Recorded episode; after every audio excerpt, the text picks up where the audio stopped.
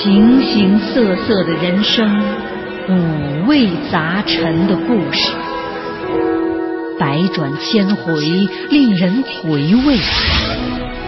金牌故事会，阿信开讲。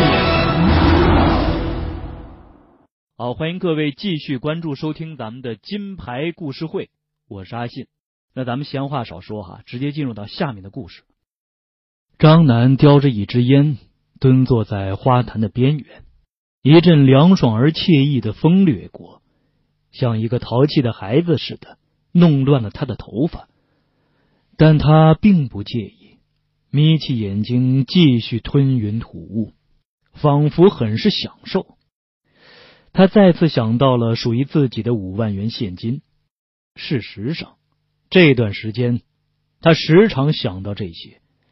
没想到赚钱是一件如此容易的事儿。他抬手看了一下手表，已经是晚上八点十分了。那，怎么还没来？他轻轻的嘟囔着。张楠之所以会出现在这儿，是因为他的一个许久未见的朋友。一个小时之前，他的朋友打电话给张楠。说是有非常重要的事情要谈，他们约定在八点，在位于 W 街 Z 小区前的花坛那儿碰头。那究竟是什么重要的事儿？张楠目前也不得而知。电话中，他的朋友说，详细情况见面后再说。张楠打了一个哈欠，有些坐不住了。他讨厌等待。他从自己的裤袋里掏出手机来，可又被他塞回去了，因为他想到他并没有存他的手机号码。嗯，再等五分钟。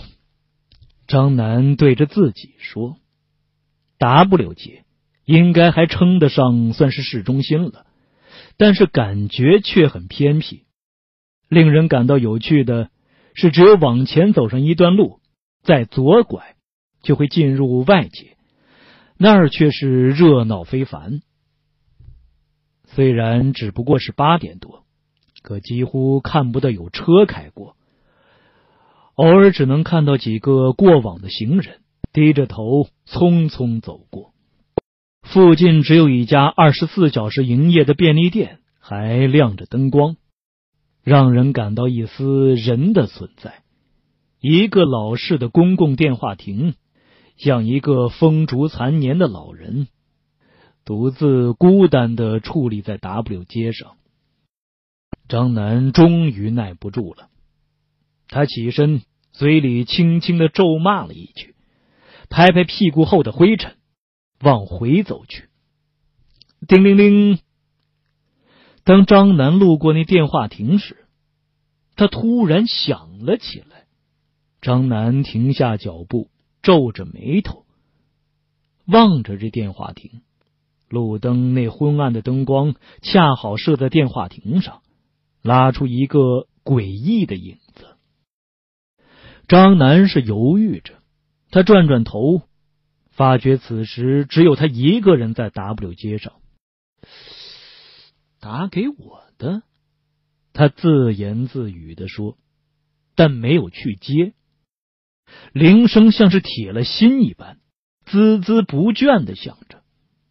张楠吐了一口气，最后走进电话亭内，一把将听筒摘了下来，放在了耳边，嘴里用迟疑的声音说道：“喂，你终于接电话了，张楠。”这是一个陌生人的嗓音，这嗓音平稳而低沉。带着一点玩世不恭的味道。你是谁？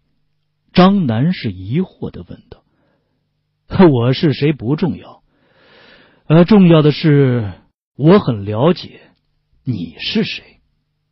张楠的眉头纠结成了一个疙瘩，但是很快就舒展开来了。他拖着音节说：“王叶昌，你别那么无聊好不好？”你今天约我来，就是为了耍我吗？王业昌，没错，的确是叫这个名字。我是以这个人的名义来叫你的。嗯，好吧，随你怎么说。我没兴趣陪你疯了。一面说着，一面欲挂上电话。别动！电话那头是厉声喝道：“只要你一挂电话，我立刻就杀了你。”张楠是愣了一下。然后爆发出了一阵笑声，说：“你这大脑，你你是秀逗了吗？”电话那头传来一声深深的叹息，说：“如果你是第一、第二个，这种态度也就算了。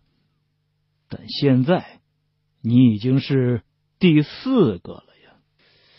你莫名其妙的在说什么呀？你难道不看报纸？”吗？被他说准了。张楠从来不看报纸或是新闻，他认为那毫无任何意义。啊，是的，我从不看那种东西。难怪。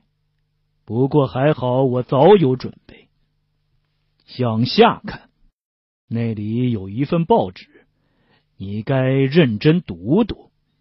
电话里的人究竟是谁呢？他为何要给张楠打电话呢？这是恶作剧，还是接下来会发生什么意想不到的事情呢？咱们继续往下说。思索，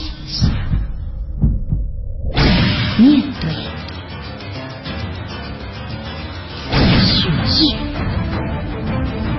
和那些在你脑海中出现的名侦探一样，寻找一切蛛丝马迹。跟随我们一起拨开重重迷雾之后隐藏的真相。金牌故事会。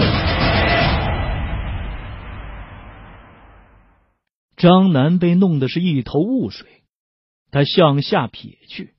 的确看到一份报纸在他的脚边，他缓缓弯下腰，想要将它捡起来。拿起来一看，他注意到这是三天前的 S 市的晚报。张楠是拉着嗓门说：“嗯，你让我看哪儿啊？”他的话只说到了一半，接着就像是被冻住一般，定格在那一刻。他的嘴半张着，两只眼睛是瞪得昏圆。是的，他根本没必要问看哪儿，因为这报纸的头版头条已经让张楠彻底的明白过来了。电话亭杀手再次行凶，金晨一男子在 K 街的公共电话亭处遇害。本报讯。记者鲁延熙，今晨八点，在 K 街，一男子再次遭到杀害。死者王某是本市某药店的负责人。目击者称，当时王某在电话亭内突然倒地不起，王某是头部中弹，当场死亡。在电话亭的玻璃上发现一个弹孔。王某在此时也在电话亭打电话。除此之外。其妻子还证实，王某是被一个老同学约出来的。无论从现场状况和手法来看，都和之前的两起案件极为相似，很可能又是电话亭杀手所为。相关报道见 C 幺零版社会新闻。张楠没有去看相关报道，他感到呼吸急促，浑身冒着冷汗。喂。张楠喘了一口气，哆哆嗦嗦的问：“你你你难道就是？你说呢？”对方用斜斜的口吻回答。张楠痛苦的吞咽了口水，说：“你你你你想怎怎么怎么样？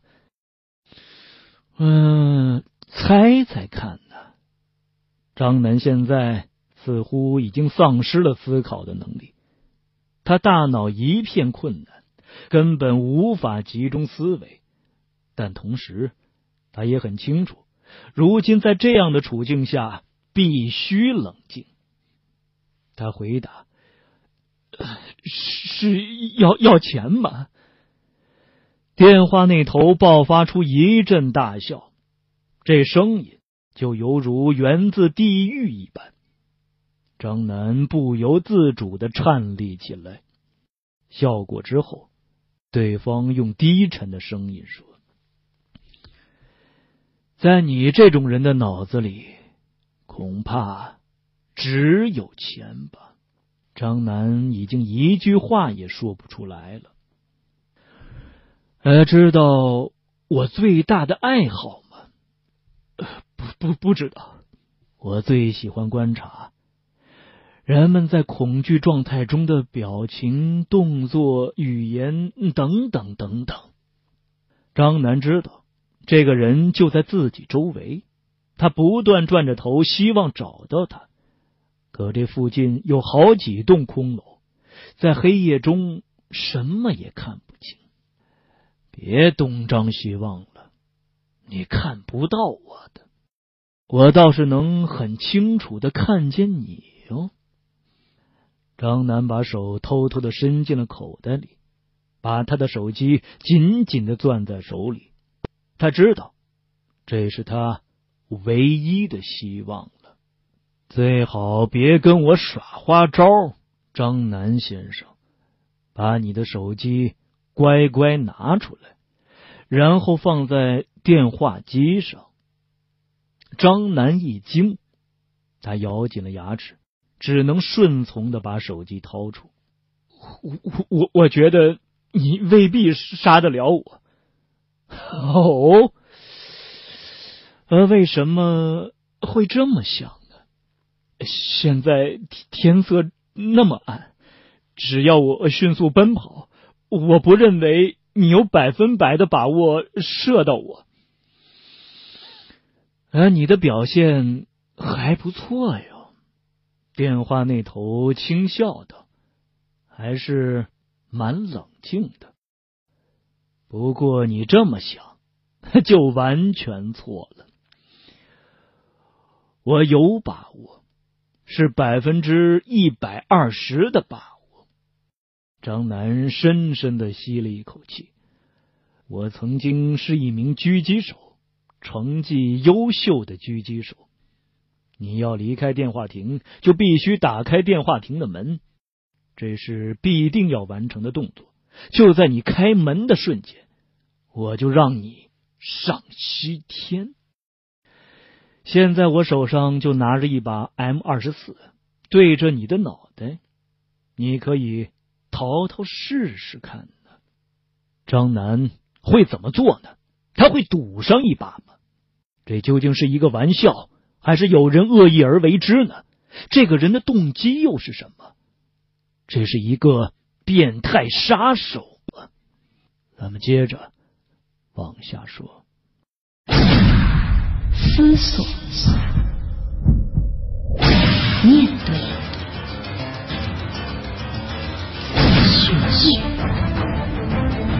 和那些在你脑海中出现的名侦探一样，寻找一切蛛丝马迹。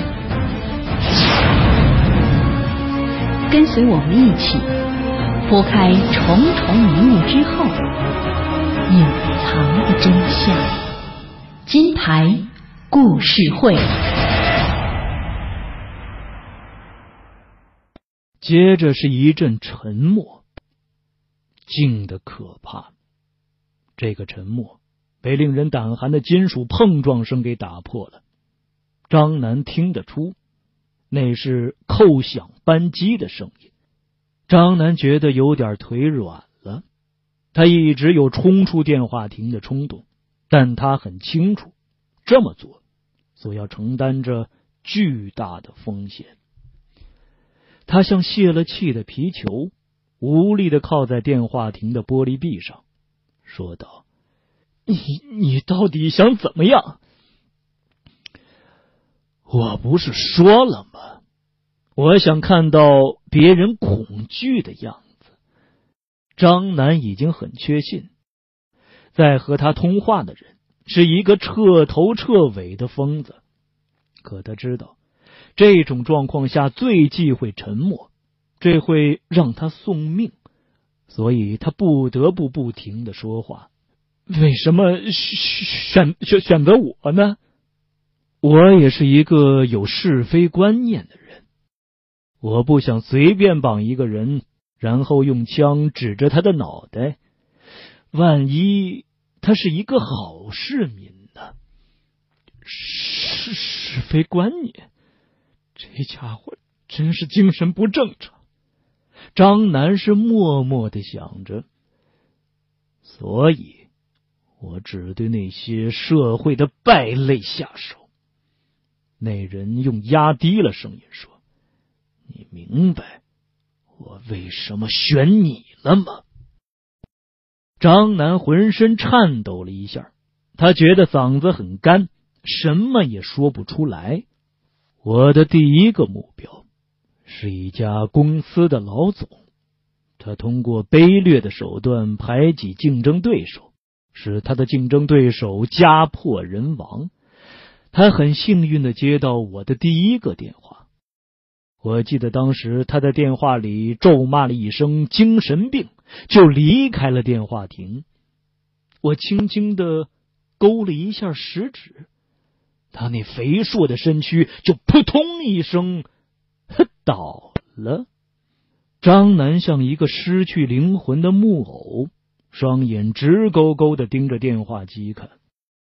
你的脸色不太好呀，你有在听吗？呃呃，在在在在，呃，第二个是一个新闻记者，他为了吸引眼球，对消息不进行核实就将其播出，伤了不少人。当他接到我的电话时，第一起案件就已经传得沸沸扬扬了。作为记者的他了解的更多，他认为这是一个新闻素材，想偷偷录下我的话。于是我立刻便让他去了。电话那头兴致似乎起来了，滔滔不绝的说：“第三个就是你在报纸上看到的，他卖假药，造成几位病人死亡。说实在，他还真的是一个胆小鬼。知道我是谁后，就吓得屁滚尿流了，搞得我也很无趣，就很快结果他了。”张楠用手痛苦的捂住眼睛，用手撸了一遍脸，咬着自己的下唇。接下来就是第四位了，也就是你，张楠先生了。悠悠的声音不紧不慢的从听筒内传来。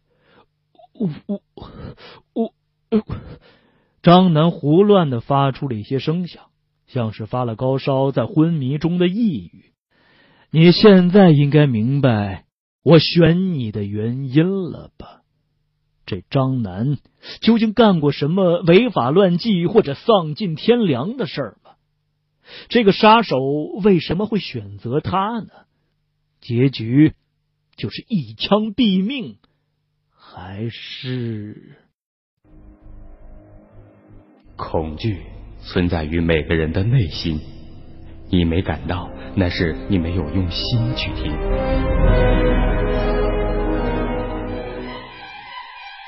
当你在心里和故事里的人物等同时，就连在早晨的街道上，你也会觉得恐惧和战栗。我就是。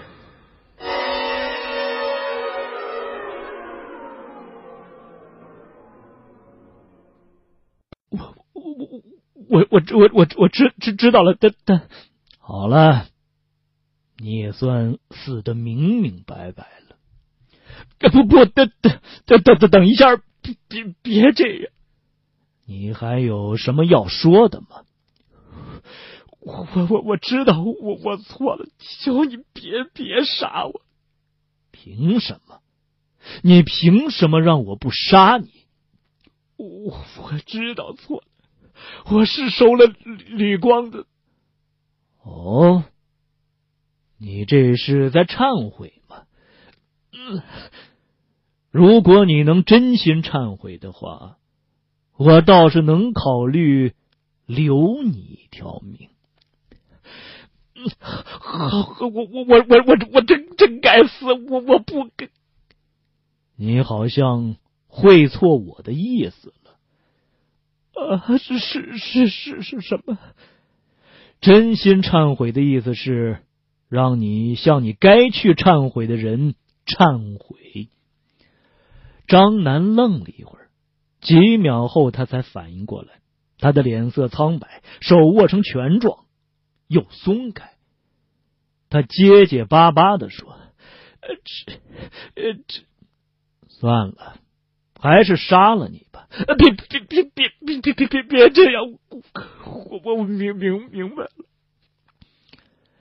张楠把目光投向那部近在咫尺的手机，痛苦的抓着头。再给你五秒钟。张楠的脸扭曲的厉害。电话那头的数字正一点点向零进发，末了，张楠握紧拳头，用力砸向自己的大腿，拿起手机拨了一串号码。顾磊，一名律师，其实除了律师之外，他还兼职另一份疯狂的工作。啊，不，确切的说，律师才是他的兼职，但有时。顾磊在作为律师的时候也很疯狂，他的手机震动起来，与桌面碰撞，发出了阵阵嗡嗡声。他笑着接起电话，那头的人先是深深的吸了两大口气，然后断断续续的说：“你你你你你是薛于明的辩护律师吗？我我我是张楠。”，对对，没没错，就是那个证人，我我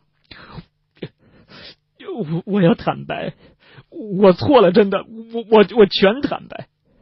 那天我实际上没看到薛一鸣推了李家，啊，对我我没看到，我在法庭上做了伪证，是吕光给我五万块钱让我这么做的，我我真的知道我错了，我。